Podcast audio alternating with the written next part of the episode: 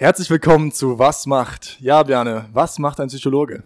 Was macht ein Psychologe? Die Frage haben wir schon mal beantwortet, nur leider hat uns, wer unseren Instagram-Account verfolgt, äh, hat die Technik nicht ganz so mitgemacht, beziehungsweise die SD-Karten. Deswegen jetzt nochmal das Gespräch. Äh, gegen, uns gegenüber sitzt der liebe Silvio. Hi. Äh, genau, du kannst dich ja einmal kurz vorstellen äh, für die Leute, die jetzt äh, noch nicht das Glück hatten, so wie wir, dich schon einmal gesprochen zu haben. okay, ja. Ähm, ich bin Silvio, ich bin 32 Jahre alt, ich bin studierter Psychologe und mache gerade noch meine Weiterbildung zum Psychotherapeuten. So, Silvio, jetzt interessiert uns natürlich, wir beide wissen es schon, ähm, aber wie hat das bei dir alles angefangen? Also jetzt wirklich von der Schule aus, wann war so der erste Punkt, wo du gesagt hast, okay, das klingt mhm. interessant für mich und wie bist du in diese, ja, in diese Linie eigentlich reingekommen? Das ist tatsächlich über viele Umwege bei mir passiert. Also ich bin, ähm, ich wollte ursprünglich mal irgendwann Lehrer werden und dann ähm, ganz vorher wollte ich eigentlich was mit Kunst machen, irgendwie so Grafikdesign oder so. Und dann war ich erst auf eine Grafik- und Kunstschule nach meiner Realschule und dann habe ich irgendwie so gemerkt, nee, okay, also mit Menschen arbeiten wäre irgendwie total cool oder liegt mir mehr. Und dann hatte ich so kurz die irrwitzige Idee, Lehrer zu werden. Ähm, bin dann auch auf ein Fachgymnasium gegangen, wo so ein Schwerpunkt war Psychologie, Pädagogik. Ähm, genau, und dann habe ich da ein Jahr Abitur gemacht und dann das zweite Jahr und dann hatte ich irgendwann so eine richtig coole Psychologielehrerin, die eine sehr inspirierende Person war und auch viel Begeisterung für das Fach mitgebracht habt. Und dann habe ich so gemerkt, ja, irgendwie fände ich das total cool, halt irgendwie Psychologie zu machen. Und dann habe ich sie gefragt, ob sie mir das zutrauen würde. Und die war natürlich total supportive da irgendwie und gesagt, ja, mach das unbedingt. Ich glaube, ich kann mir das sehr gut vorstellen. Ja, und dann habe ich mich beworben ähm, an der Uni Dresden, wo ich ja noch studiert habe, habe zwischendurch noch einen Zivildienst gemacht, ähm, in der Körperbehindertenschule und auch da irgendwie immer das Feedback bekommen, hey, du kannst voll gut zuhören, das ist irgendwie total, man fühlt sich total angenommen bei dir. Äh, genau, und dann habe ich Psychologie studiert und genau. Also hattest du vorher noch nicht Lärm studiert, das war erst so ein Gedanke gewesen, dass du genau. es gut finden würdest. Genau, das ah. war ein Gedanke gewesen. Wie gesagt, ganz vorher war so die Idee Grafik. Ich fand es immer, ich finde das heute immer noch so spannend. Ja, Mediengrafik halt irgendwie. ähm, genau, aber irgendwie glaube ich, bin da jetzt ganz gut aufgehoben. Ja, Okay, wenn wir so ein bisschen auf Studium eingehen, äh, wie lange geht das Studium? Mm, also es geht, es war, ist heute ein bisschen anders. Bei mir war das noch ein Diplomstudiengang, wo man so alles, alle, also fünf Jahre einmal durchgemacht hat. Heutzutage ist es ein Bachelor-Master-Studiengang. Dauert ungefähr fünf Jahre. Also man macht drei Jahre den Bachelor und dann zwei Jahre den Master. Genau, und ich habe aber sechs gebraucht, weil ich halt noch ein Praktikumssemester gemacht habe und mir noch ein Semester im Ausland Zeit genommen habe. Ich war in Kanada, weil ich dachte so, hey, ich würde gerne noch mal so andere Psychologiefelder erkunden in einem anderen Land. Und, das hat sich dann auch unterschieden, also von, von, von Kanada zu Deutschland? Oder also was hast du da für Eindrücke mitnehmen können? Mm, das Spannende war irgendwie, also ich habe mir bewusst dort auch andere Fächer ausgesucht. Also zum Beispiel gab es da was, das nennt sich Umweltpsychologie, also wie wie nehmen wir Umwelt wahr, wie nehmen wir Stadt wahr, wie kann man vielleicht umweltfreundliches Verhalten herstellen. Das fand ich super spannend und das, das gab es gefühlt bis in Deutschland bis dahin gar nicht, kommt langsam.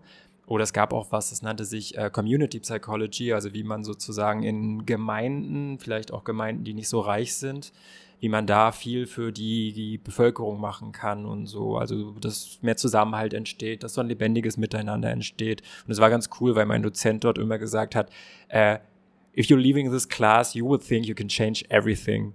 Und das war irgendwie ah. ganz cool. Der, also, ja, das ist, glaube ich, auch so typisch halt Nordamerika gewesen. Ne? Das war immer alles so sehr Empowerment, so sehr positiv. Und es war irgendwie auch voll spannend zu sehen, wie anders man dann noch studiert. Also Deutschland, finde ich, war relativ frei und man sucht sich aus, was finde ich spannend, wo gehe ich hin.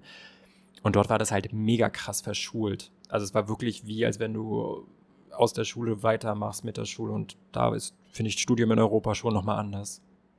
Okay. Wie ist man da vorgegangen? Also du hast gerade gesagt, man wird da so empowered, dass man letzten Endes so viel verändern kann.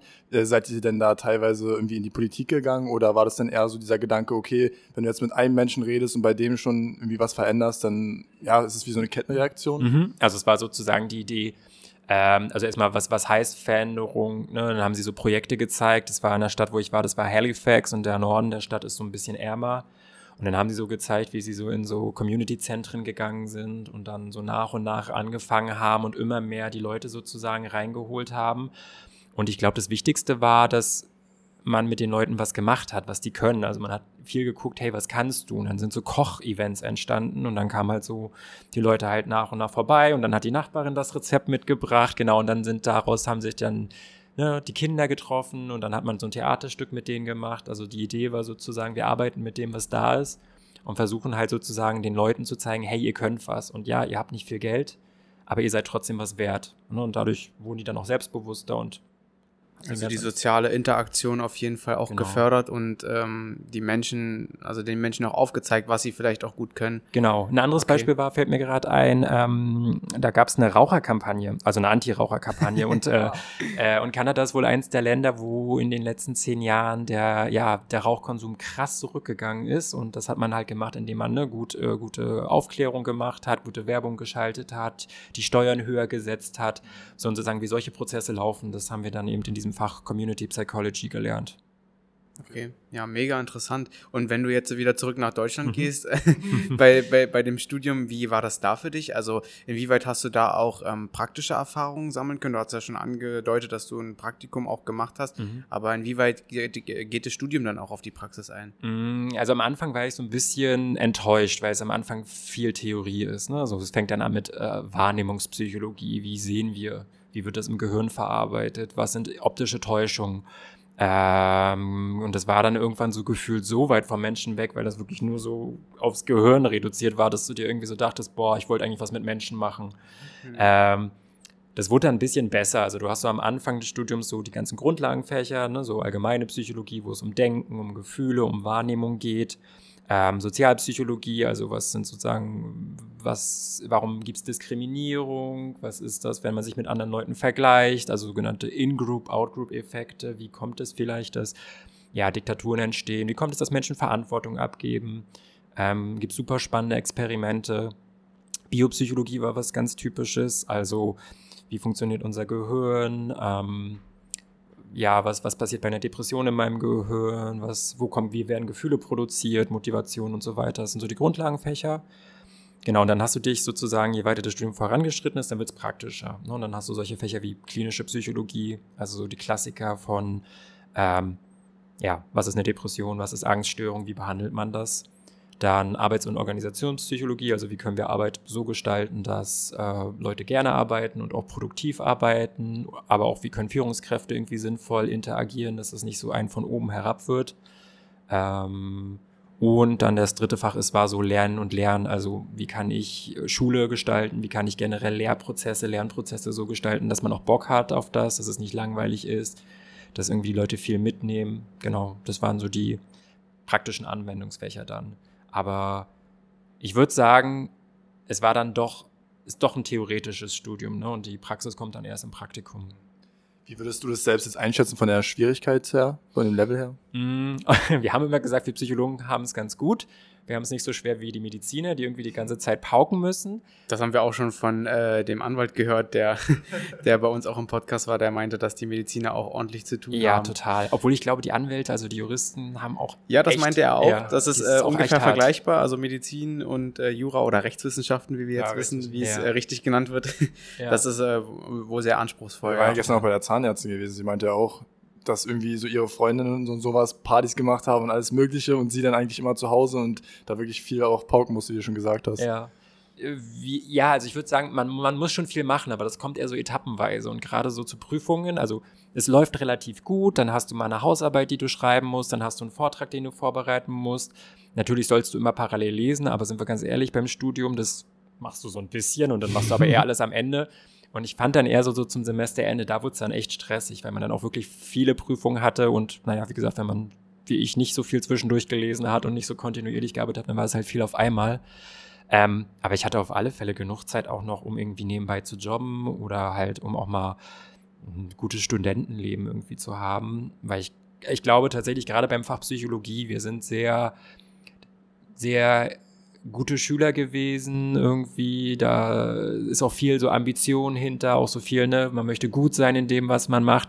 Und ich glaube, das ist für den Beruf unheimlich wichtig, auch noch so ein bisschen Lebenserfahrung zu sammeln, irgendwie auch nochmal zu merken, wie wichtig eigentlich soziale Kontakte sind, wie wichtig das irgendwie ist, gut eingebunden zu sein und seine Persönlichkeitsfähigkeiten irgendwie zu entwickeln. Ja, du hast es gerade schon angesprochen. Du hast nebenbei dann auch noch gejobbt. Ähm, wir haben jetzt schon viel gehört, dass äh, Studiengänge auch teuer sein können. Mhm. Wie viel hast du da auch reingesteckt in dein äh, Studium an finanziellen Mitteln und wie hast du dich da selber in der Zeit über Wasser gehalten vielleicht auch? Mm. Also ich habe BAföG bekommen. Ich komme aus einem Haushalt, meine Eltern sind beide Arbeiter, also ich bin auch der Erste in der Familie, der studiert. Ähm, das heißt, von dort war jetzt nicht viel Unterstützung möglich. Und ich habe dann im BAföG bekommen, das war jetzt nicht der volle Satz, sondern so um die 400, 450 Euro. Und dann habe ich halt nebenbei immer noch so ein bisschen im Kino gejobbt und das habe ich dann so drei, vier Tage die Woche abends immer nach dem Studium gemacht oder am Wochenende auch mal. Ähm, damit kam ich ganz gut durch. Ich muss auch sagen, ich habe auch in Dresden studiert, was von den Lebenserhaltungskosten und der Miete noch relativ okay war zu dem damaligen Zeitpunkt.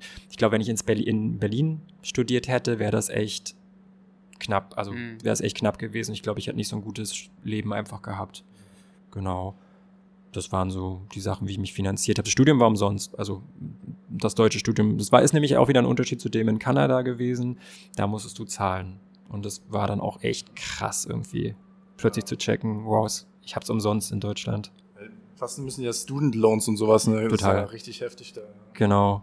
Genau, ne? Und wenn du jetzt überlegst, also ich habe mal neulich so nachgerechnet, was ich so an Schulden jetzt durch den BAföG habe und ich glaube vom Studium aus sind's, lass es 17.000 Euro sein halt für das BAföG. Mhm. Also du musst ja nur 10 zum Glück zurückzahlen als Maximum, das ist das Gute. Genau. Okay. Ähm, wir hatten letztes Mal auch schon diese Thematik Psychologe, Psychiater, Psychotherapeut. Was genau bist du jetzt eigentlich? Ähm, wo liegt der Unterschied? Und genau. Genau, die große Frage. ähm, da seid ihr nicht die Einzigen. Ähm, genau, also es gibt Unterschiede. Es gibt den Psychologen, das sind Leute, die, wie ich, Psychologie studiert haben. Und mit einem Psychologen als Ausbildung, als Studium, ähm, da kannst du sozusagen alles machen, irgendwie was mit menschlichem Verhalten und Erleben zu tun hat. Also ganz klassisch ähm, erstmal so in Krankenhäusern arbeiten und so Tests machen, Diagnostik machen. Du kannst ähm, ja in Schulen als Schulpsychologe arbeiten und dort Schüler, die Schwierigkeiten haben, begleiten, wie es besser gehen kann. Du kannst Lehrer beraten, wie die vielleicht den Unterricht besser gestalten können. Du kannst in die Wirtschaft gehen, zum Beispiel ins Personalwesen und so gucken, wie schaffe ich, äh, dass das Personal sich gut entwickelt, wie schaffe ich, dass die Mitarbeiter sich wohlfühlen, so ein bisschen Personalmanagement auch machen. Du kannst Coach und Trainer und Berater werden. Das heißt, du kannst irgendwie spezifische Fragen von Leuten ähm, beantworten, mit denen zusammen irgendwie einen Weg, eine Lösung erarbeiten. Äh, ja, das sind so die groben, groben Fächer. Das ist der Psychologe. Der Psychiater ist ein, ein Mediziner, also jemand, der Medizin studiert hat, der sich dann in das Fachgebiet Psychiatrie, der sich darauf spezialisiert hat.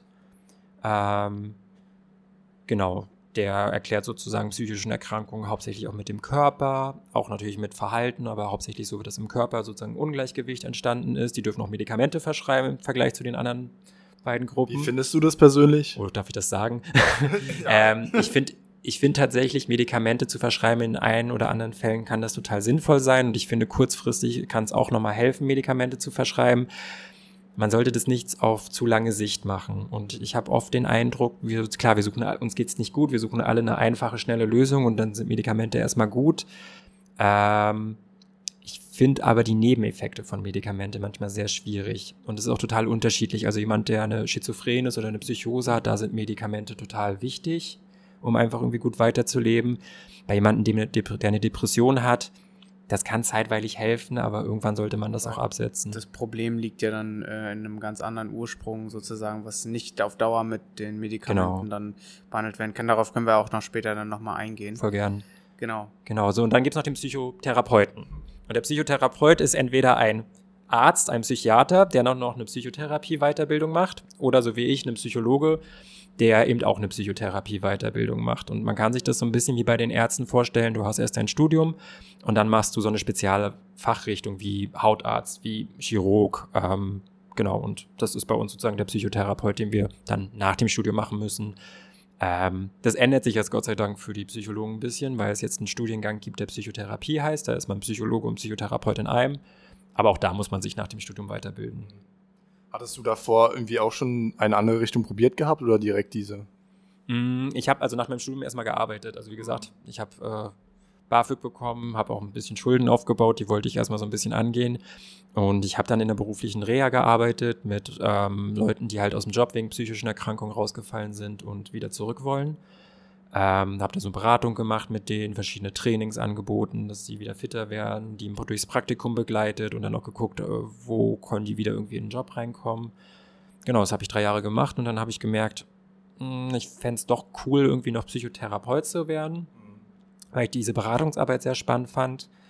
Ähm, genau, und dann habe ich halt diese Ausbildung begonnen. Ich bin jetzt im dritten Jahr und habe dann zwischendurch ein Praktikum in der Klinik gemacht, dort gearbeitet, ähm, anderthalb Jahre. Ich habe in der psychotherapeutischen Praxis gearbeitet und so ein bisschen ja, Gruppenangebote, aber auch die Abrechnung gemacht, um zu verstehen, wie läuft so eine Praxis eigentlich. Ähm, genau, und dann arbeite ich jetzt halt nebenbei, um mir auch noch ein bisschen das Geld zu verdienen in einem Startup, was so Telefonberatung anbietet diese ganzen Erfahrungen, die du mitgenommen hast aus den Stationen, sind die dir auch heute nützlich? Also ähm total. Also ich habe da viel mit ähm, in der Klinik habe ich viel mit ähm, Borderline-Patienten, chronisch Depressiven gearbeitet oder auch Leute, die ähm, ja interaktionelle Störungen oder auch Persönlichkeitsstörungen genannt, so klassischer Narzisst. Ähm, ich glaube und da ich bin ich bin glaube ich sehr gut, was so angeht mit mit Beziehungen zu arbeiten, also vielleicht auch ja, Verhalten, was ein bisschen schwieriger ist, wo, wo man so merkt, boah, ist eigentlich total komisch, was du gerade machst. Ich fühle mich gerade total angegriffen eigentlich, was, was du tust. Ähm, und ich glaube, da kann ich die Leute relativ gut begleiten und auch so, dass ich das nicht sofort auf mich beziehe, weil da passiert so viel. Ähm, und könnt euch vorstellen, Gruppentherapie, da passiert auch echt so viel irgendwie zwischen den Leuten. Du stehst da als Therapeut und denkst dir so, ach du Scheiße, was passiert denn hier? Genau. Und ich glaube, das nicht auf mich zu beziehen, dass das nichts mit mir zu tun hat, sondern einfach sozusagen auch zu der Erkrankung und äh, zu der Person irgendwie gehört. Ähm, das war, glaube ich, eine mega gute Erfahrung. Ja, und mh, mm, ich glaube, aus der Beratung oder aus der beruflichen Reha habe ich so mitgenommen, ähm, die Person findet ihren eigenen Weg. Ne, und ich glaube, und so Leute, das glaube ich, das bezeichne ich als mein Job, Leute dabei zu begleiten, für sich selbst eine Lösung zu finden. Genau, und das sind, glaube ich, so die Erfahrungen, die mir sehr hilfreich sind. Hm. Sind wir da schon ein bisschen drauf eingegangen, wie du mit den Leuten dann wirklich agierst, wenn sie, also wenn eine Behandlung sozusagen bevorsteht oder äh, in dem Fall dann auch durchgeführt wird. Ähm, genau, du kannst es ja mal so ein bisschen erklären, wie so dein Tagesablauf mhm. wirklich aussieht, wenn äh, dann ein Patient zu dir kommt und seine Probleme äußert, inwiefern du dann auch eine Behandlung durchführst und ähm, ja. Mhm. Also ähm, man muss dazu sagen, es gibt verschiedene Arten von Psychotherapie, also so, so, verschiedene Schulen, sagen wir dazu. Und das ist sozusagen wie so ein bisschen wie eine Philosophie, also wie, wie verstehe ich das Problem? Und ich arbeite verhaltenstherapeutisch. Ähm, deswegen wird wahrscheinlich das, was ich sage, trifft auf die Verhaltenstherapeuten zu. Die tiefen Psychologen und die systemischen würden jetzt wahrscheinlich die, den, ja, den Kopf schütteln. Ähm, genau, also ich arbeite mit Leuten, die kommen an, ähm, es gibt am Anfang erstmal so sechs Sitzungen, wo man sich kennenlernt, wo man, ähm, wo ich so ein bisschen frage, wie ist die Person aufgewachsen, was ist eigentlich das Problem gerade, was ist schwierig im Alltag, was sind Symptome. Dann gucken wir uns eine genaue Situation an, die besonders schwierig ist und gucken so, was denkst die Person, was fühlt die Person, was passiert körperlich, ähm, welche Konsequenzen hat das Verhalten weil oftmals ist es so, dass gerade so, ja, ich sag mal, Symptomverhalten kurzfristig bringt es Erleichterung, langfristig eine Menge Probleme. Ähm, genau, und dann stelle ich einen Antrag auf Psychotherapie bei der Krankenkasse. Und dann kriegst du eine gewisse Anzahl an Sitzungen bewilligt.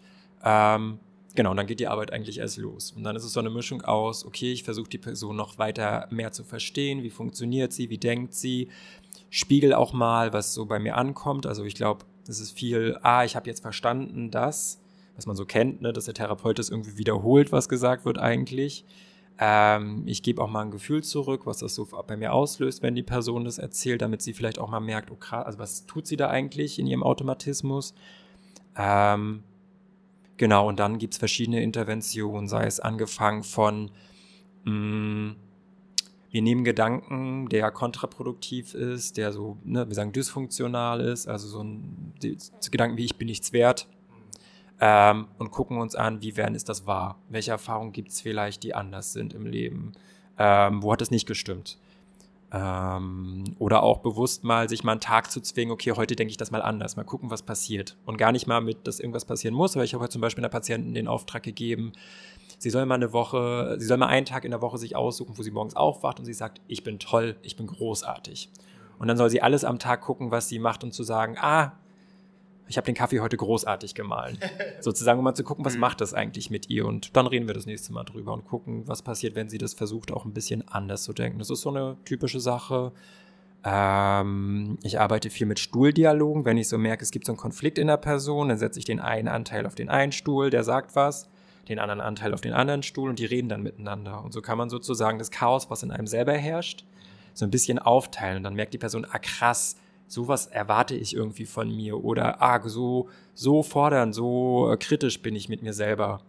Genau, also es geht auch sehr viel darum, die Person sozusagen ein bisschen zu spiegeln und der Person auch aufzuzeigen, wie ihre Verhaltensweisen sind oder beziehungsweise warum das so ist. Total, also ne, eine Sache ist verstehen, also woher kommt das? Und dann mhm. geht es halt so darum, sozusagen, wie kann ich damit umgehen?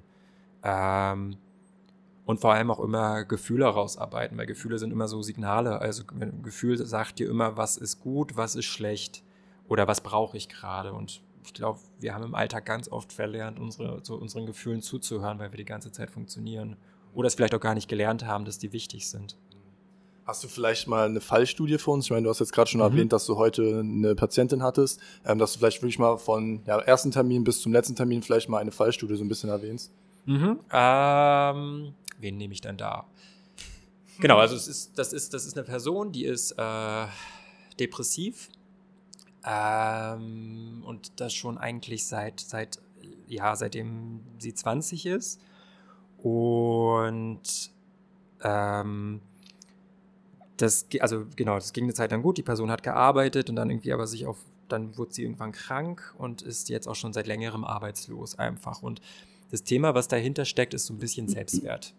Also es geht sozusagen darum, dass die Person äh, sich nicht viel zutraut, ähm, ja, aber auch sehr viel von sich fordert und besonders gut sein muss in dem, was sie tut.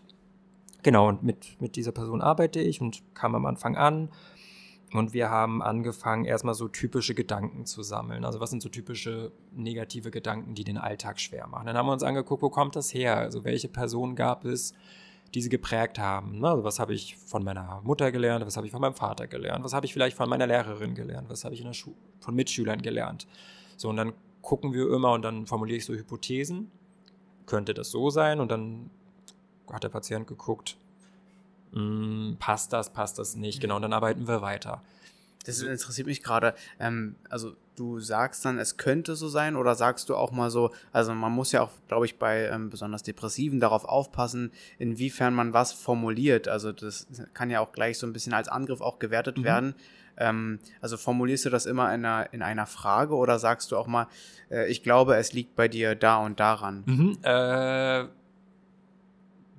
nee, ich würde es eher als Frage formulieren, mhm. weil wenn ich das so sagen würde, ich Dass glaube... Dass der Patient so immer die Wahl hat, sozusagen, total. das zu bestätigen genau, weil, oder... weil ich bin ja auch nur, ich muss ja nicht wahr, ich muss ja nicht richtig liegen. Ne? Also mhm. es ist sozusagen das, was man im Psychologiestudium lernt. Man versucht sozusagen die Welt nicht als es ist so zu sehen, sondern es ist eine Möglichkeit. Und nur weil ich das so empfinde oder weil ich das so sehe, kann es ja noch ganz andere Erklärungen geben, die ich gerade geben, die ich gerade nicht sehe. Und deswegen formuliere ich das eher so als Frage, mhm. als, als okay, ich, ich glaube, das könnte so und so sein. Was denken Sie dazu? So und mhm. Dann hat der Patient die Möglichkeit, sich zu korrigieren und dann kommt man weiter. Und die Idee ist eigentlich so eines, so eines therapeutischen Prozesses, dass man so langsam weiterentwickelt und ich glaube, das wäre sehr dreist zu sagen, wenn ich sofort wüsste, was mit der Person los ist. Ich meine, der hm. Mensch ist so komplex, das ja. wäre, glaube ich, super. Das würde krass. wahrscheinlich auch so ein bisschen, ähm, wenn du das so direkt formulierst, auch so ein bisschen Vertrauen wahrscheinlich äh, würde es kosten, denke ich mal. Ja, total. Ne? Also, also es kann auch, es kann, glaube ich, bei einigen Leuten auch richtig irgendwie, ja, wie sagt man, auf den Magen schlagen und dann kommen die beim nächsten Mal nicht wieder. Mhm. Ne? Und das ist ja nicht das ja, Ziel. Je nachdem, in welcher Verfassung sich derjenige befindet, wahrscheinlich dann auch. Ne? Genau, manchmal, das ist manchmal auch die Kunst da, ne? Das ist die Kunst des Jobs, dass man schon empathisch irgendwie die Leute, den Leuten ja was zurückspiegelt, aber dass trotzdem immer irgendwie die Beziehung dabei funktioniert. Ne? Also ich muss manchmal schon sehr kritisch sein, wenn ich merke, das ist jetzt total notwendig, aber parallel muss ich auch immer dafür sorgen, ich meine das nicht böse. Ja, genau. Ne? Und ich, ich täusche das dann manchmal zum Beispiel auch an, indem ich dann sage, oh, sie werden das gerade gleich richtig doof finden, was ich sagen werde. Und wahrscheinlich werden sie sich überhaupt nicht verstanden fühlen von mir. Könnte es sein, dass. So, und das, das hilft dann so ein bisschen die Beziehungsebene mhm. zu, zu sichern. Also bist du eher so jemand, der immer Anstupser gibt und dann so das genau. Ganze so ein bisschen ins Rollen bringt. Genau, oder ne, und dann immer wieder auch so, Mensch, das und das ist passiert. Also immer so, mein Job ist, glaube ich, immer so diese Vogelperspektive einzunehmen. Mhm so ein bisschen objektiv betrachten, sozusagen. Soweit ich, ich als einzelne Person okay. objektiv sein genau, kann. Genau, und dann ja. äh, Also wir waren gerade bei der Fallstudie, glaube ich. Ja, genau. Wie, wie, wie, wie ging es weiter? ähm, wie ging es weiter? Genau, also wir haben dann so Prägungen gesucht und dann bei der Depression passiert es häufig, dass man viele Verpflichtungen macht und das, was Spaß macht, eigentlich gar nicht mehr. Und man ist nur noch in diesen Verpflichtungen drin. Und dann haben wir angefangen, äh, Aktivitäten auszuarbeiten. Was könnte die Person machen? Was ist irgendwie angenehm? Was ist nett? Was macht sie vielleicht gerade zu wenig? Und dann lasse ich ein Wochenprotokoll fühlen, das mal so die Person mal so einträgt, okay, das habe ich die Woche gemacht, so und so habe ich mich dabei gefühlt und eine Summe Zusammenhänge. Also, ne, bei welchen Aktivitäten geht es mir gut und bei welchen irgendwie nicht so gut. Ganz kurz, wie alt war die Person, als die zu dir gekommen ist und was hat sie beruflich gemacht, wenn du das sagen darfst? Ich meine, das darf ich tatsächlich nicht sagen. So, okay. Ja, ja, nee, das darf also, ich leider nicht sagen, aber es war, es war was Handwerkliches. Okay. Genau, was, was beruflich war. Genau. Ähm, Genau, aber genau, dann haben wir sozusagen dieses Aktivitätenprotokoll gemacht und hat die Person gemerkt, ah ja, krass, wenn ich irgendwie auch Dinge mache, die angenehm sind, wird es mir einfach besser gehen. Genau, dann haben wir geguckt, wie kriegt sie das hin. Ähm, und jetzt machen wir gerade ganz viel Achtsamkeit und Selbstwertübungen. Ne, also nicht bewerten ist oft typisch bei einer Depression, man tendiert schnell dazu, alles zu bewerten. Ne, das ist schlecht, das ist schlecht, das ist gut. Und er jetzt, dann geht es ja gerade eher darum zu lernen, die Dinge sind einfach, wie sie sind. Ne, und äh, das Wetter ist, heute ist äh, sonniges Wetter. Das ist weder gut, das ist schlecht, heute ist einfach sonniges Wetter und so ein bisschen so eine Neutralität reinzukriegen und dass die Dinge nicht immer gleich so schlimm sein müssen. Genau das üben wir jetzt gerade viel. Äh, wie viel von deiner Arbeit nimmst du ja, nach Hause mit, sag ich mal? Also wenn du jetzt hier wirklich mit einem Patienten sitzt, dann sind da bestimmt auch ein paar Themen, die dich dann auch mhm. außerhalb der Arbeit beschäftigen. Ähm, inwiefern spielt das eine Rolle? Hast du vielleicht auch ein paar Einfälle mal dann zu Hause, wo du sagst, okay, vielleicht kann ich ja mal in die Richtung gehen? Mhm. Wie sieht es da aus? Äh, also der ein oder andere läuft, Patient läuft mir auf alle Fälle schon nochmal über den Weg irgendwie, wenn ich privat bin. Ähm, ich glaube, das lässt sich gar nicht vermeiden, zumal ich ja irgendwie in meiner Freizeit auch immer nochmal versuche, viel zu lesen, weil das einfach alles so, es gibt so viel und es ist so komplex und jeder Mensch ist anders und ich weiß ja auch nicht alles, ähm, dass ich einfach auch viel lese nebenbei und mich damit beschäftige. Ähm, ich würde sagen, ich kann es gut abgrenzen, was irgendwie, wenn, worunter eine Person leidet, und es ist ja auch nicht mein Job, die Person zu retten, sondern mein Job ist es, die Person zu begleiten. Ähm, ich habe Gott sei Dank auch Supervision. Das heißt, ich gehe zu einem Psychotherapeuten und berichte denen über den Fall und wie es mir damit geht und kann dort auch nochmal Anregungen finden. Ich glaube, sonst wäre das alleine schwer tragbar. Ähm, genau, aber ich glaube, ich, das kann ich ganz gut trennen. Aber klar, man denkt öfters an Leute und wenn jemand in der Krise ist, dann denke ich halt mehr an die Person. Ähm, dann ist es wichtig, dass ich mir halt sage, hey, ich habe auch mein Leben. Genau. Und manchmal gibt es auch Momente, da komme ich nach Hause und denke mir so, ich will die Wand angucken, bitte geht alle weg. Ähm, und dann gibt es auch wieder Tage, wo, ja, wo das irgendwie ganz gut läuft und wo ich auch Bock habe auf soziale Interaktion. Die theoretischen Sachen, die du gelernt hast aus dem Studium, ähm, ich finde das immer so relativ interessant, ähm, dass so ein bisschen diese Definition, die es gibt, sich manchmal vielleicht auch Leute ähm, nicht verstanden fühlen, wenn wir jetzt nochmal zu einer Therapie wirklich zurückgehen oder zu einer Behandlung. Mhm ähm, agierst du da auch mit Definition, beziehungsweise wenn, der, wenn du demjenigen, also viele wissen ja manchmal nicht mal, was sie haben, beziehungsweise mhm. wissen nicht, dass sie sich in einer Depression befinden und können im Prinzip nur ihre Symptome oder ihren Ist-Zustand äußern. Aber ähm, also du hast ja in deinem Studium sicherlich diese Definition für alle möglichen Erkrankungen gelernt, aber gibt es da auch so Momente, wo du sagen musst, okay, ich muss jetzt hier so ein bisschen abweichen von der puren Theorie und es vermischt sich manchmal auch so einiges? Total. Also ich habe im Hinterkopf immer eine Theorie. Ich habe also, ne, wenn ich Angst behandle, habe ich einen, es gibt dann einen Angstkreislauf. Also sozusagen, was passiert in der Angst. Den habe ich immer im Hinterkopf. Oder bei einer Depression gibt es die Depressionsspirale. Also wir haben immer so schöne Bilder. Ähm, genau, und manchmal tatsächlich, ich bespreche das auch mit Patienten, ne, also am Anfang der Therapie, warum gebe ich jetzt die Diagnose Angst, warum gebe ich die Diagnose Depression? Und dann, was heißt das? Ne, und dann zeichne ich zum Beispiel, ihr seht ja das Flipchart hier, ähm, zeichne ich dann so zum Beispiel so ein Bild, eine Depressionsspirale und versuche das zu erklären. Ähm, versucht es aber super zu individualisieren, also ne, in ihrem Fall, genau, wie würde es aussehen, ja. Mhm. genau, genau. Und manchmal lassen sich, lässt sich die beste Theorie nicht anwenden und dann, äh, dann schwimme ich halt auch manchmal und gucke irgendwie, was passt und das ist auch Teil des Prozesses. Also ich habe versuche immer im Hinterkopf zu haben, was ist mein Plan, wo will ich hin, wie, wie komme ich dahin, mit welchen Methoden Lernst du da sozusagen auch aus jedem Patient dann nochmal so ein bisschen auch für die Zukunft dann? Total. Also ich merke, ich, was funktioniert und was funktioniert nicht. Und äh, ich hatte neulich eine Patientin, da habe ich so gemerkt, ah krass, funktioniert alles nicht. Und dann musst du dich wieder umstellen ne? und so, okay, okay. Und dann, wenn sowas passiert, frage ich mich, okay, anscheinend habe ich dich noch nicht verstanden. Ne? Und dann muss ich mich, muss ich noch mal ein bisschen neugieriger werden und gucken, okay, was, was, was fehlt mir noch an Informationen. Also es ist so ein bisschen Detektivarbeit. Und wie sieht es denn aus mit den Patienten, wenn dann, sage ich mal, die Arbeit zwischen euch beiden abgeschlossen ist? Weil viele wahrscheinlich auch irgendwie hierher kommen und so glauben, ja, ähm, danach geht es mir komplett super und äh, das ist irgendwie so die Pille für alles und danach habe ich keine Probleme mehr. Ja. Das ist wahrscheinlich nicht mehr der Fall. So, wie sieht denn das dann wirklich aus, wenn du mit jemandem ja durch bist ähm, und jetzt mal reell, also real betrachtet, ähm, was ist da möglich und was eher nicht? Gibt es Enttäuschungen, die du dann äh, auch irgendwie ja. hinnehmen musst von den Patienten? Ich hatte das bisher noch nicht, Enttäuschung. Und ich glaube, ähm, ich glaube, die Erwartungen, mit denen man in eine Psychotherapie kommt, mit denen geht man nicht raus. Also das verändert sich unterwegs auf alle Fälle. Und es wird zwischendurch auch Momente ja, das ist voll geben. interessant. Ja. Mhm. Also, ähm, ja, einige kommen und sagen, ja, das muss weg. Machen Sie das weg. ja, genau. Ja, das würde ich denken, ist so der Großteil, der ankommt. Ne? ja, und dann muss ich halt sagen, tut mir leid, kann ich nicht. Dann sind sie erstmal so, hm. Ne, und dann sage ich aber, was ich Ihnen aber anbieten kann, ist, dass ich Sie auf dem Weg begleite, dass wir zusammen gucken, was funktioniert für Sie, wie können Sie damit umgehen? Ähm, also man hat so, man hat so bei vielen tatsächlich, dass die Symptome zurückgehen. So, und das Spannende ist, wenn die Symptome zurückgehen, dann zeigt sich eigentlich erst so das wirkliche Problem. Ähm, so, und dann ist man sozusagen die eine Hälfte damit beschäftigt, dass die Depression weniger wird, dass die Leute wieder aktiver werden, mehr Lust wieder kriegen am Leben. Und auf der anderen Seite dann zeigen sich eigentlich so die eigentlichen Probleme. Ne? Also was hat dazu geführt? Wo liegen vielleicht Bedürfnisse brach? Wo funktionieren Beziehungen auch nicht mehr? Wo müssen Jobs gewechselt werden? Ähm, ja, das ist so. Ich glaube, und ich glaube, die Leute kommen meistens eher nur mit diesem ersten Teil, macht das Symptom weg. Und sonst soll alles weiter so laufen. Aber ein Symptom entsteht ja dadurch, dass im Leben irgendwas nicht so läuft, wie ich es brauche gerade. Genau. Okay. Und ich glaube, die meisten Leute kriegt man dann auch dahin. Genau, ich wüsste jetzt nicht, dass jemand enttäuscht rausgegangen ist. Genau wie das endet, du hast ein gewisses Kontingent an Therapie, das kriegst du von der Krankenkasse. Und dann gucken wir, dass wir das Kontingent gut nutzen. Manchmal kann ich noch ein bisschen mehr beantragen.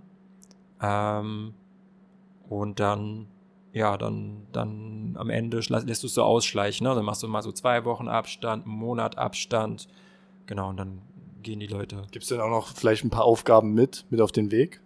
Hm, ich gebe ja Hausaufgaben, also Hausaufgaben ist ein blödes Wort, aber ich gebe so zum Beispiel Protokoll führen, hast du ja schon genau, angesprochen. Genau, ich gebe ne? so Übungen äh, von Woche zu Woche auf, äh, weil mein Ansatz ist, so Therapie endet nicht nur im Therapieraum, sondern der Alltag des Lebens Therapie und es geht ja hier darum, Dinge zu lernen, die ich draußen ausprobieren kann und dann, äh, genau, ich glaube, es ist nie zu Ende. Also, ne, das ist sozusagen, man kann Leute, Leute, glaube ich, ihr Leben lang therapieren.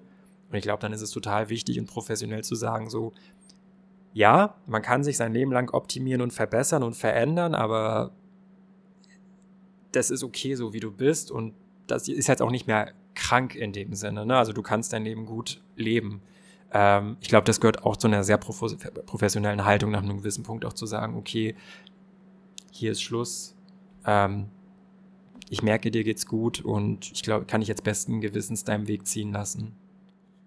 Wir hatten das letzte Mal äh, wo wir uns getroffen haben, äh, schon angesprochen, dass, ähm, um jetzt so ein bisschen aktuelle Thematik auch reinzubringen, du äh, erstmal führst du ja einen eigenen Instagram-Account, wo du auch so ein bisschen ähm, Informationsgehalt mhm. auch den Leuten preisgeben willst. Äh, da, darauf können wir ja dann gleich auch nochmal eingehen.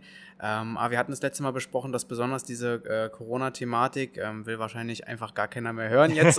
Vielleicht lieber skippen das jetzt das auch alle. Ist wichtig. Aber ähm, ja, es ist für die, für die Psychologie, denke ich mal, schon irgendwie äh, von, von Bedeutung jetzt, wie die äh, Leute damit reagieren. Oder hast du selber auch Erfahrungen jetzt damit gemacht mit Leuten oder mit Patienten, die jetzt ähm, extra auch deswegen gekommen sind, weil sie mhm. sich da irgendwie in einem Tief befinden? Äh, ja, also ich glaube, es haben sich so die Prioritäten geändert. Also es gab Leute, die bis vor Corona regelmäßig zur Therapie gekommen sind, dann kam der erste Lockdown und dann waren, war Therapie erstmal nicht wichtig. Ne, Ach so, so rum. Ich hätte jetzt sogar eher gedacht, also am Anfang, dass noch mehr erstmal der Boom. Das war, das war unterschiedlich. Also genau, es gibt so zwei, ups, es gibt so zwei Gruppen. Es gibt so die Leute, die, die erst ganz viel Therapie gemacht haben und dann merken so, nee, ich muss mich jetzt erstmal um meine Familie kümmern, ich muss mein Leben okay. jetzt mal in den Griff kriegen, was ja auch eine super Erfahrung für diese Leute war, so zu merken, ich kriege es irgendwie hin.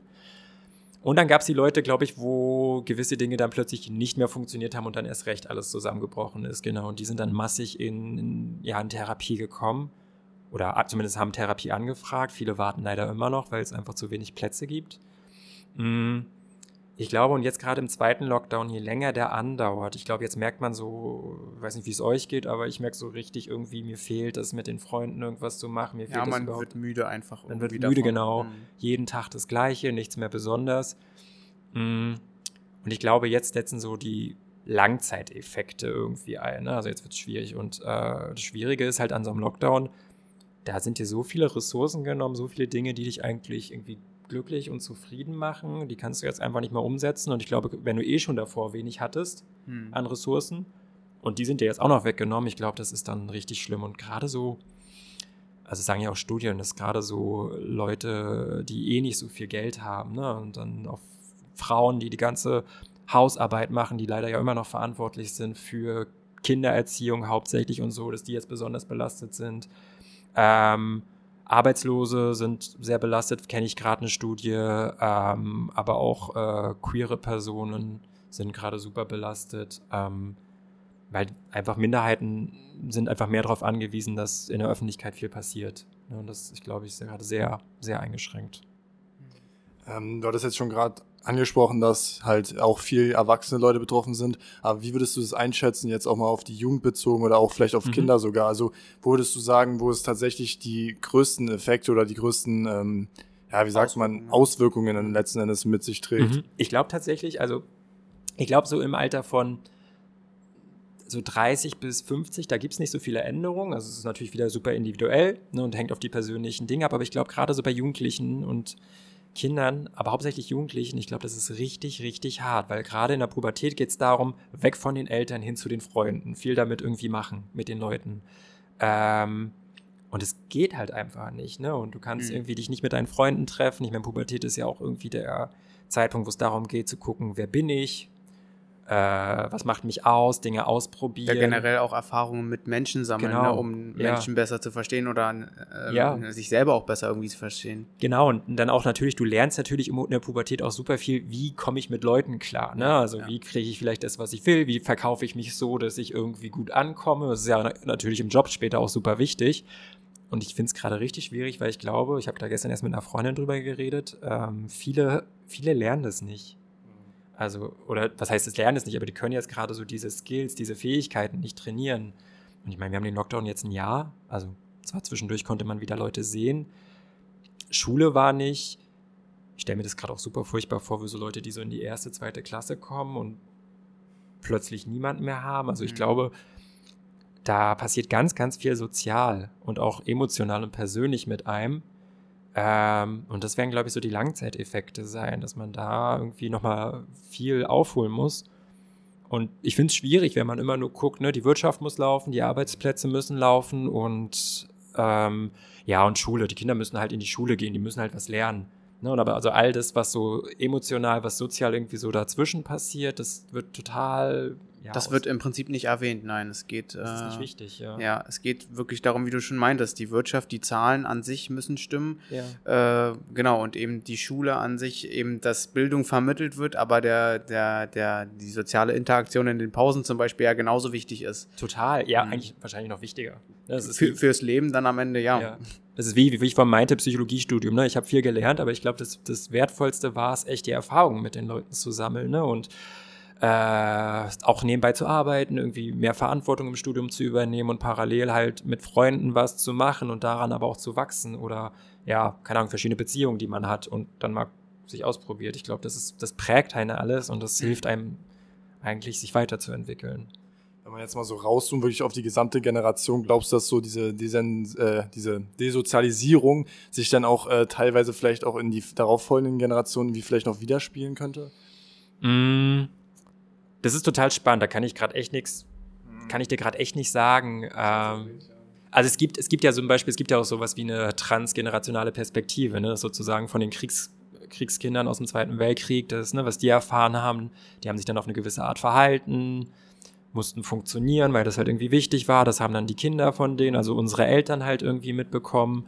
Also dass es sehr wichtig ist zu funktionieren. Ich finde jetzt zum Beispiel, wir sind jetzt gerade auch eine Generation, also es beobachte ich glaube unsere Generation ist wahrscheinlich mehr die Generation, die so mit Gefühlen mehr damit umgehen kann, die auch mehr, für die, die es auch mehr wichtig ist, so Bedürfnisse zu äußern. Ich glaube, das war vielleicht auch gar nicht möglich. Und ich könnte mir vorstellen, dass es bei Corona vielleicht auch so ist, dass man das dann so mitnimmt, die Erfahrungen, die einem fehlen ähm, oder die man nicht gemacht hat, dass man natürlich, das prägt einen ja auch irgendwie, dass man das weitergibt schwer, da eine feste Aussage zu treffen, aber ich glaube, irgendwas ja. wird da auf jeden Fall hängen bleiben. Auf alle Fälle, ja, also irgendwas, also das macht ja was mit einem, wenn man da nicht mit seinen Leuten halt irgendwie sich treffen kann oder halt, ne, oder auch allein diese Angsterfahrung von, da ist irgend so ein Virus und das ist so ein kleines Ding, das kann ich nicht mal sehen und das schränkt irgendwie mein Leben ein. Ähm, ich glaube, das macht auch ganz viel mit einem emotional.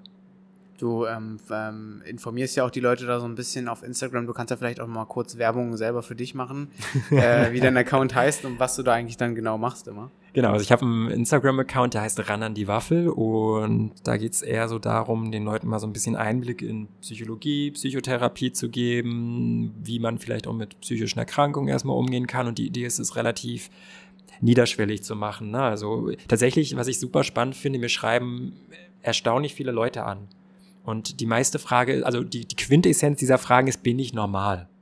Ist das normal, dass ich das mache? Ja, das, das, das liest man aber auch in so, so vielen Foren oder so, wenn man da irgendwie, ähm, keine Ahnung, so eine Frage oder so, ist halt immer direkt, bin ich anders als die ja, anderen? So. Ja, genau. Und, äh, und dann bist du dann der Richter, der entscheiden muss, ja, du bist anders oder nein. Ich bin gar nicht, ich gehe da, also genau, ich, ich bin ja ein ganz großer Fan von Andersartigkeit, von, also und glaube, dass es total wichtig ist, ne, ja, jeder ist anders von uns, ne, jeder von uns hat irgendwie Eigenheiten, hat Stärken, Schwächen und das ist irgendwie alles gut. Und es gehört irgendwie alles zu uns und äh, oftmals wird uns ja dann vermittelt durch andere Eltern, Gesellschaft, Freunde, nee, das ist nicht okay, wie du es machst. Mm, und ich glaube, die Leute darin so ein bisschen zu stärken, nee, es ist, du bist gut so, wie du bist, ja, du hast hier und da keine Ahnung, ein paar Probleme, haben wir alle. Ähm, findest den Weg mit. Ich glaube, das ist so ein bisschen der Auftrag, den ich mit diesem Instagram-Account habe. Ja, aber es ist irgendwie spannend. Also es geht immer um so, ja, die Quintessenz ist, ist das normal, dass ich das mache? Und manchmal muss ich sagen, hm, also ich kann verstehen, warum du das machst. Es klingt auch normal. Parallel klingt es aber auch so, als ob du dir damit selber wehtust.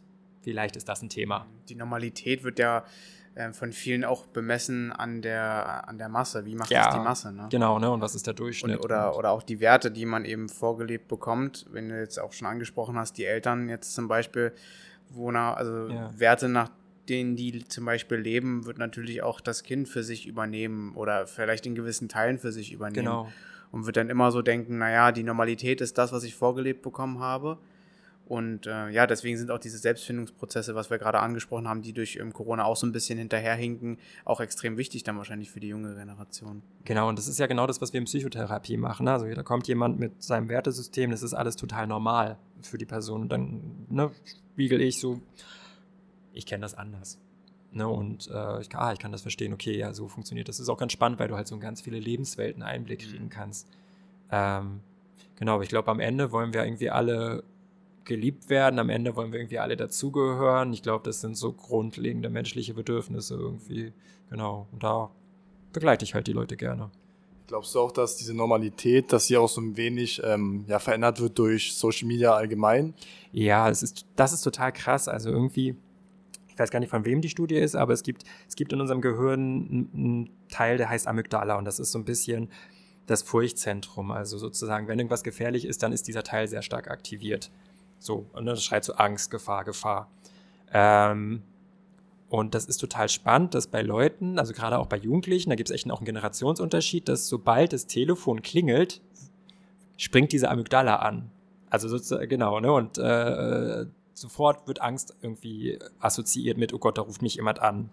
Ähm, und wo ich Social Media manchmal sehr, sehr kritisch finde, sind halt sowas wie also gerade so was Körperkult angeht, ist super viel. Ne? Und dann auch immer so diese Philosophie, hey, selbst optimiere dich. Ähm, wie sagt man so schön, no pain, no gain. Ne? Also sozusagen streng dich so richtig an, wo ich denke, ja, ich verstehe, was du meinst, aber das ist total schwierig, weil es gibt ja auch verschiedene Körpertypen. Bei dem einen, der eine setzt sofort Muskeln an, der andere halt irgendwie braucht da länger und auch andere Ernährung und so weiter. Also ist ja super individuell und dann heißt es, du hast dich nicht genug angestrengt. Das finde ich schwierig.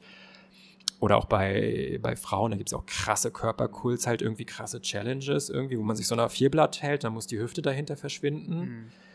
also das finde ich total kritisch. Ähm, und das würde ich mir wünschen, halt, dass so dieser Selbstoptimierung Wahn hinter Social Media so ein bisschen aufhört. Und das ist ja so bei Jugendlichen tatsächlich. Also es gibt ähm, super viele Leute, die, die psychisch krank werden, weil sie sich ständig auf Social Media vergleichen. Das ist ja auch alles nur, also das ist gefotoshoppt ja, am Ende.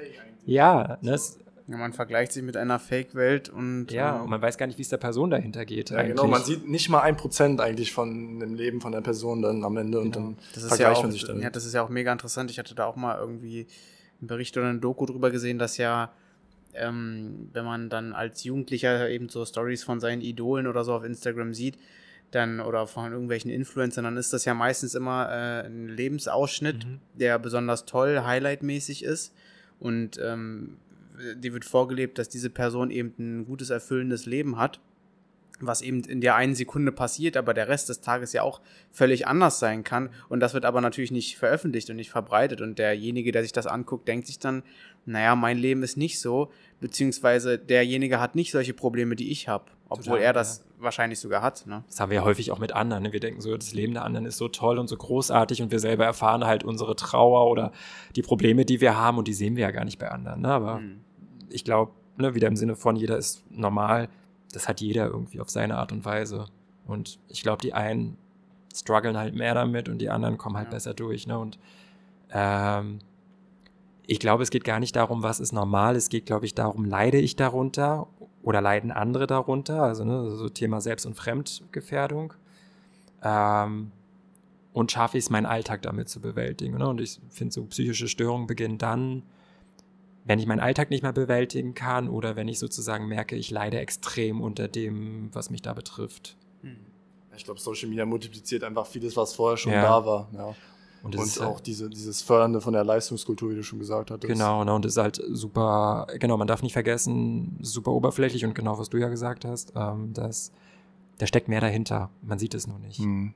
Hattest du selbst schon Patienten, wo du wahrscheinlich, also sind wahrscheinlich nicht zu dir gekommen und meinten, ja, wegen Social Media ist es so, wo du vielleicht schon ein bisschen rausgehört hast, dass es eventuell auch zum Teil von diesen Vergleichen und sowas herkommt. Also könnte? soziale Vergleiche super viel. Mhm. Ne, auch die Frage, was denken andere, wenn ich das mache? Ähm, es geht eigentlich immer darum, also nicht immer, aber es geht wirklich viel, viel darum, was denken andere. Ja, weil wir eigentlich immer nach Anerkennung suchen. Ja, oder erfülle ich die Erwartung des Gegenübers, ne? Und dann hast du eine soziale Phobie oder eine Panikstörung plötzlich, wenn du dich ständig damit beschäftigst. Und dann stehst du im Supermarkt, ich gucke eine Person an und innerlich freakt halt alles aus und du bist nur noch in einer Panik drinne, weil da jetzt irgendein Gedanke war, der gesagt hat, du passt jetzt hier gerade nicht rein, du bist anders, ja.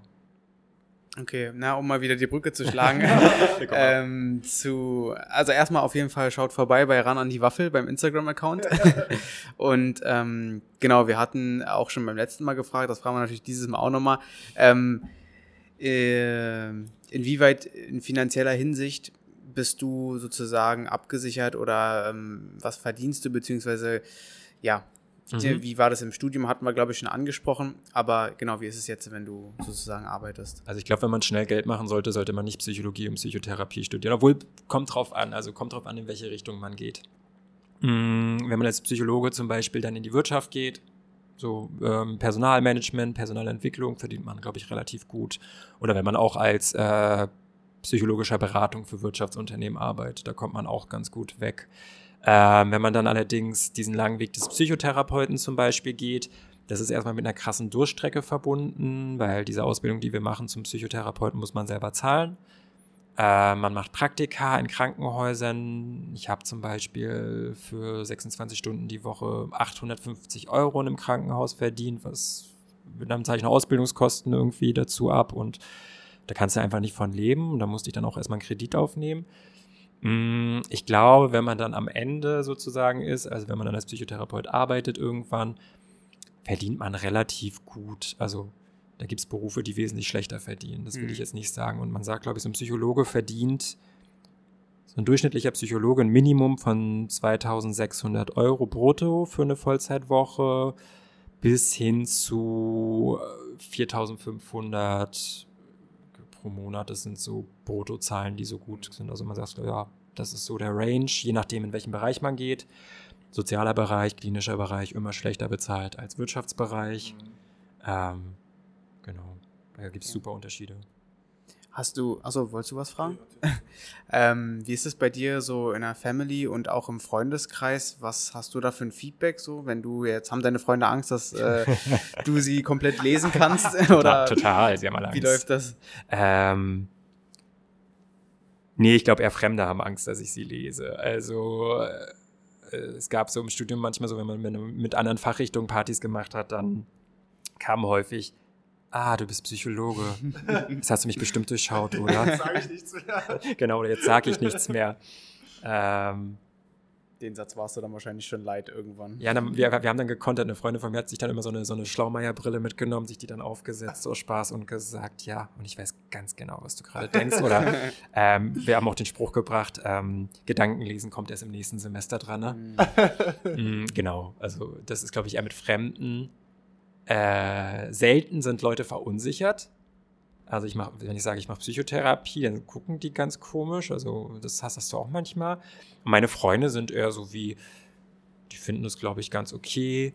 Manchmal sagt, also manchmal, manchmal passiert es dann in Diskussionen, ne, dass man dann irgendwie zu sehr drauf einsteigt, dann sagen sie so, Silvio, Therapie hier nicht. Also Mhm. das, das dürfen die mir dann auch sagen, das passiert leider manchmal. Mm.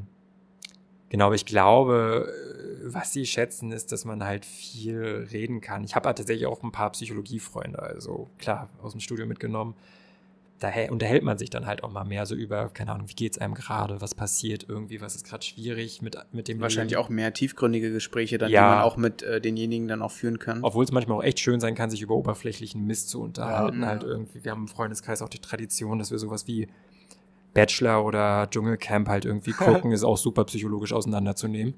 Ähm, Das stelle ich mir interessant Ja, vor. super, Ja, es ist super, es ist super Wenn, wenn, spannend. wenn man das auch in so einer Gruppendynamik dann macht. Also, Ja. Ja, das ist cool. Ja, ja, es ist super spannend, wie da auch mit so mit äh, Geschlechterrollen klischeehaft gespielt wird. Mhm. Oder jeder kriegt auch eine Diagnose von mir am Anfang, was es sein könnte. äh, aber natürlich nur unter Spaß und Vorbehalt. Ja. Ähm, nee, ich glaube, die sind relativ dankbar, ähm, dass man so gut zuhören kann. Manchmal sind sie auch genervt. Aber dann müssen sie sagen, so Silvio, stopp hier und dann akzeptiere ich das auch. Kannst dich ausstellen. Inwiefern, äh, du hast jetzt schon erwähnt gehabt, dass du dadurch auch sehr, sehr gut zuhören kannst. Man merkt es jetzt auch hier im Podcast, ähm, kannst gut reden, kannst auch gut zuhören. Ähm, inwiefern hat sich das auf deinen Charakter auch so ein bisschen niedergetan, äh, dieses Studium allgemein, dein Berufsweg? Ähm, du hattest jetzt schon gesagt, du bist ein guter Beobachter geworden. Vielleicht auch die interessante Frage, die man jetzt noch in Bezug dazu stellen könnte, haben wir letztens auch gemacht. Ähm, was war so dein Eindruck, als wir hier unten vor der Tür standen? ähm, was hast du von uns gedacht? Ähm, weil da hast du ja auch schon letztens ein paar coole Worte auf jeden Fall gesagt. Das ja. fiese ist, jetzt habe ich eine Woche Zeit gehabt, nochmal drüber nachzudenken. Jetzt- bin gerade ich- jetzt- sagen, jetzt bin ich es biased. Sind, es sind Instagram-Nachrichten Ja, zwischendurch. ja, es sind, ich habe hab Stories von euch gesehen. Instagram-Nachrichten sind gefallen. Ich bin nicht mehr so objektiv wie am Anfang. Ähm, was habe ich gedacht? Ach, die beiden sehen sympathisch aus. Krass. Und die beiden machen den Podcast halt irgendwie. Äh, das waren so die Gedanken und äh, dass ich das super ambitioniert finde halt irgendwie, weil ich das, ich finde allein den Mut, Leute anzuschreiben, zu denen zu gehen und zu sagen, ja, hey, wir würden gerne einen Podcast mit dir aufnehmen, das finde ich sehr beeindruckend. Ähm, genau. Was war die Frage sonst? Äh, wie sich dein Studium, dein Berufsweg so auf deinen Charakter allgemein ausgewirkt ja, hat. Ähm, ich glaube, ich nehme mich so ein bisschen zurück mit schnell eine Meinung von irgendwas haben. Ne? Also, das merke ich auch tatsächlich mit Freunden viel. Die sind dann so, ja, das ist so, das ist so, und ich bin so, ja, das wissen wir doch gar nicht. Ne, sozusagen, oder die Person ist so, oder die Per- das merke ich immer so, wenn, mich stört immer so, wenn Leute sagen, ja, das ist eine hinterhältige Person, wo ich denke, äh, das wissen wir nicht. Und es gibt vielleicht auch einen Grund, warum die Person, ich bin, glaube ich, unheimlich verständnisvoll. Kann manchmal auch ein bisschen nervig sein, glaube ich, für Leute, so, dass ich keine, dann eben keine Meinung habe und so ein bisschen neutral bin. Ähm, genau, und ich glaube, so mit diesem Neutralsein auch so ein bisschen so dieses ne, Beobachten, nicht sofort reagieren, so ein bisschen ruhiger sein, sich zurücknehmen. Ähm, aber auf der anderen Seite, vielleicht habe ich mir den Job auch ausgesucht, weil ich so bin in meiner Persönlichkeit. Ne? Ähm, Ja, genau, das finde ich auch interessant. Es gibt ja so auch teilweise Tests von Persönlichkeitsentwicklungen und so weiter. Und da gibt es ja Charaktere, die sind, da gibt es ja diese vier Farben, blau, grün, Mhm. Ja, rot, stimmt. gelb. Würdest du sagen, dass es dieser Beruf eher so in diese blaue Richtung geht, blau, grün oder eher auch teilweise auch hier rote ganz gut äh, ja, aufgefunden sind? Man muss vielleicht auch kurz noch erklären für, für Leute, die es hören. Ja, äh, das Rot geht, also wenn, wenn du in, äh, eine AEC-Analyse machst oder so, das ist ja dieser Test, Genau. ähm, dass der, der rote Bereich ist, glaube ich, mehr so die extrovertierten Menschen, Ja. ne, die so ein bisschen nach vorne gehen, etwas in die Hand nehmen und das auch dann durchziehen. Ne? Genau. Also, wie, wie ist es weiter? Ja, genau. Ich kenn Also bloß den roten Teil. gesagt, eher extrovertiert und Grün Blau dann eher, eher so introvertierte Leute, die sehr Mhm. rational sind. Grün eher sehr sozial auch teilweise. Gelb Leute, die ja auch sozial sehr, sehr, aber auch sehr, sehr, sehr, sehr viel reden, ja, sehr, sehr offen sind zum Teil. Also das sind so die, eigentlich grob, um jetzt mal für die Zuhörer das äh, leicht darzustellen. Blau ist introvertiert und Rot extrovertiert. So kann man das jetzt Mhm. eigentlich ganz einfach darstellen. Ah, ich glaube, ich glaube, ich, ich, da habe ich unterschiedliche Psychotherapeuten kennengelernt. Da gibt es echt verschiedene Extrovertierte und Introvertierte. Ähm, ich würde sagen, so als Persönlichkeitsmerkmal ist, ich glaube, genau, was, was so typisch Therapeut ist, Therapeuten wollen helfen. Das sind so Helfer, die waren in ihren Familien auch schon irgendwie die Helfer. Ähm, die sind auch viel für andere da und wenig für sich. Also es geht auch irgendwie viel darum, ne, ist wieder bei diesem Helfen, sich zu kümmern und so eigene Bedürfnisse auch zurückzustecken. Also ich glaube, wir Therapeuten sind super in uns selbst kontrollieren. Ja, also ich meine, in der Therapie kannst du nicht einfach aufspringen und auch sagen, so krass. ähm, nee, also sozusagen dieses, ne, sich zurückhalten, ruhig bleiben, sich das angucken. Ich glaube, das ist so typisch therapeutisch.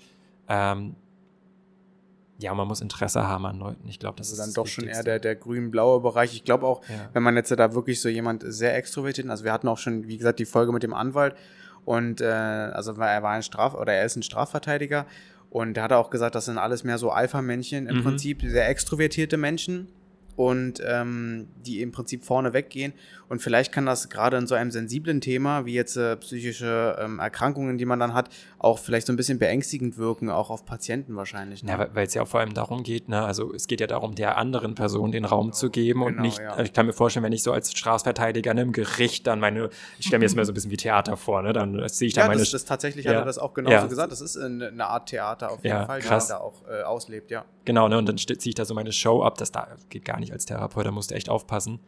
Ähm, nee, und ich glaube, ne, so diesen sozialen Bereich, auf alle Fälle, da sollte man irgendwie ein Händchen für haben. Es gibt auch einen Test, der misst so verschiedene Interessen was. Und Psychotherapeuten sind sozial, kreativ, künstlerisch veranlagt und investigativ. Also so Mhm. dieses forschende Detektivarbeit mäßige, das sind so die drei Fähigkeiten, die so ein Psychotherapeut laut diesem Mhm. Test, das auch so ein Berufstest braucht. Würdest du es auch so widerspiegeln, jetzt zum Beispiel, wenn du jetzt zurückschaust in ein Studium, dass da Mhm. da ja viele Leute so waren wahrscheinlich? Schon, also gerade, ich glaube, viele auch im Studium dieses Investigative, Mhm. ne, weil es ja auch in Psychologie kann man ja auch forschen und da geht es ja auch viel so herauszufinden, wie funktioniert der Mensch. Ähm, das ist, glaube ich, viel. Das Künstlerische hast du eher so wirklich dann in der Therapierichtung, ne, weil es darum geht, okay, kreative Lösungen zu finden, anders zu denken, kreative Methoden. Und ich glaube, das Soziale ist, weil das Thema Mensch drin ist. Yes. Okay, super. Äh, wir haben jetzt, glaube ich, auch schon wieder eine Stunde weg. das, das verfliegt immer äh, so krass schnell die Zeit. Ja, vielleicht zum Abschluss nochmal so ähm, drei Tipps oder so, ähm, die du den Leuten mitgeben kannst, wenn jetzt da draußen wirklich jemand ist, der sich vielleicht so irgendwie in dieser, naja, also charakterlichen Analyse vielleicht da auch so sieht, ein bisschen Mhm. in diesen, ja, eher sozialen Bereich äh, oder jemand, der sich gerade so irgendwie dafür interessiert, für die Schiene Psychologie. Was würdest du den Leuten empfehlen, wenn sie vielleicht so einen ähnlichen Weg auf jeden Fall auch wie du einschlagen wollen? Mhm. Äh, Geduld, Geduld, Geduld, Geduld und Ausdauer, weil, wie gesagt, langer Weg. Teilweise schlechte Bezahlung unterwegs. Ähm, ich glaube, man muss ein bisschen idealistisch veranlagt sein. Also so, man muss schon für das Brennen auch und zu sagen, ich habe da wirklich Bock drauf. Ähm, entgegen aller Dinge, man muss nicht besonders gut in Mathe sein. Das heißt, immer Psychologen müssen besonders gut in Mathe sein, weil wir viel Statistik haben. Ich glaube, man muss ein bisschen logisch denken können und so ein bisschen, ja, ähm, man sollte sich vielleicht manchmal auch zurücknehmen können. Ähm, Tipps, bleibt dran, zieht es durch. Ähm, lasst euch nicht abschrecken von den hohen Numerus Clausus, sondern bewerbt euch einfach. Das wäre so ein Tipp auf alle Fälle. Ähm, ja, genießt das Leben, um Gottes Willen. Das Leben ist nicht nur Arbeit, Studieren, sondern es gehört ja auch die anderen Bereiche dazu. Und ich glaube, gerade in so Pflege- oder therapeutischen Berufen ist es wichtig, ein Privatleben zu haben. Ähm, genau, das so als, das sind so, glaube ich, so zwei Tipps, die ich mit auf den Weg geben könnte. Strebst du selber nach Harmonie? Das finde ich ganz, finde ich ganz interessant jetzt, wenn man, wenn man äh, die, die, die, also du strebst ja sozusagen für den Patienten an, dass er seine Harmonie irgendwo findet. Ja, Ähm, ja, es ist eine ich gute, ganz interessant. Das ist, das ist super spannend, ja, ne, das ist ein Kampf. Also, ähm, Das ist wirklich ein Kampf manchmal. Ne? Und ist, ich glaube, in der Therapie, man empfiehlt auch viel für die andere Person, wo man sich so selber denkt, so, sollte ich auch mal vielleicht mal wieder machen. Mhm. Ähm, nee, ich glaube so, ich glaube, das ist total wichtig. Ich bin jetzt gerade, ich bin gerade auch, glaube ich, jetzt gerade an so einem Punkt wieder, wo ich so wieder ein bisschen mehr Selbstfürsorge betreiben muss. Und es kommt auch immer wieder in so einem Therapeutenberuf, dass man sehr für andere da ist und dann vergisst man sich irgendwie selber. Mm, das ist, glaube ich, so das Thema eines Therapeuten oder ja auch mein Thema so ein bisschen vielleicht. Okay. Super. Ja, dann. ein sehr guter Abschluss auf jeden Fall. Ja, würde ich sagen, wenn du jetzt nicht noch irgendeine Frage hast, dann nee. äh, ja, beenden wir das. Danke für deine Zeit, die du dir genommen hast. Sehr gern. Schaut vorbei bei Ran an die Waffel und ähm, ja, ciao. Ciao, ciao. Ciao.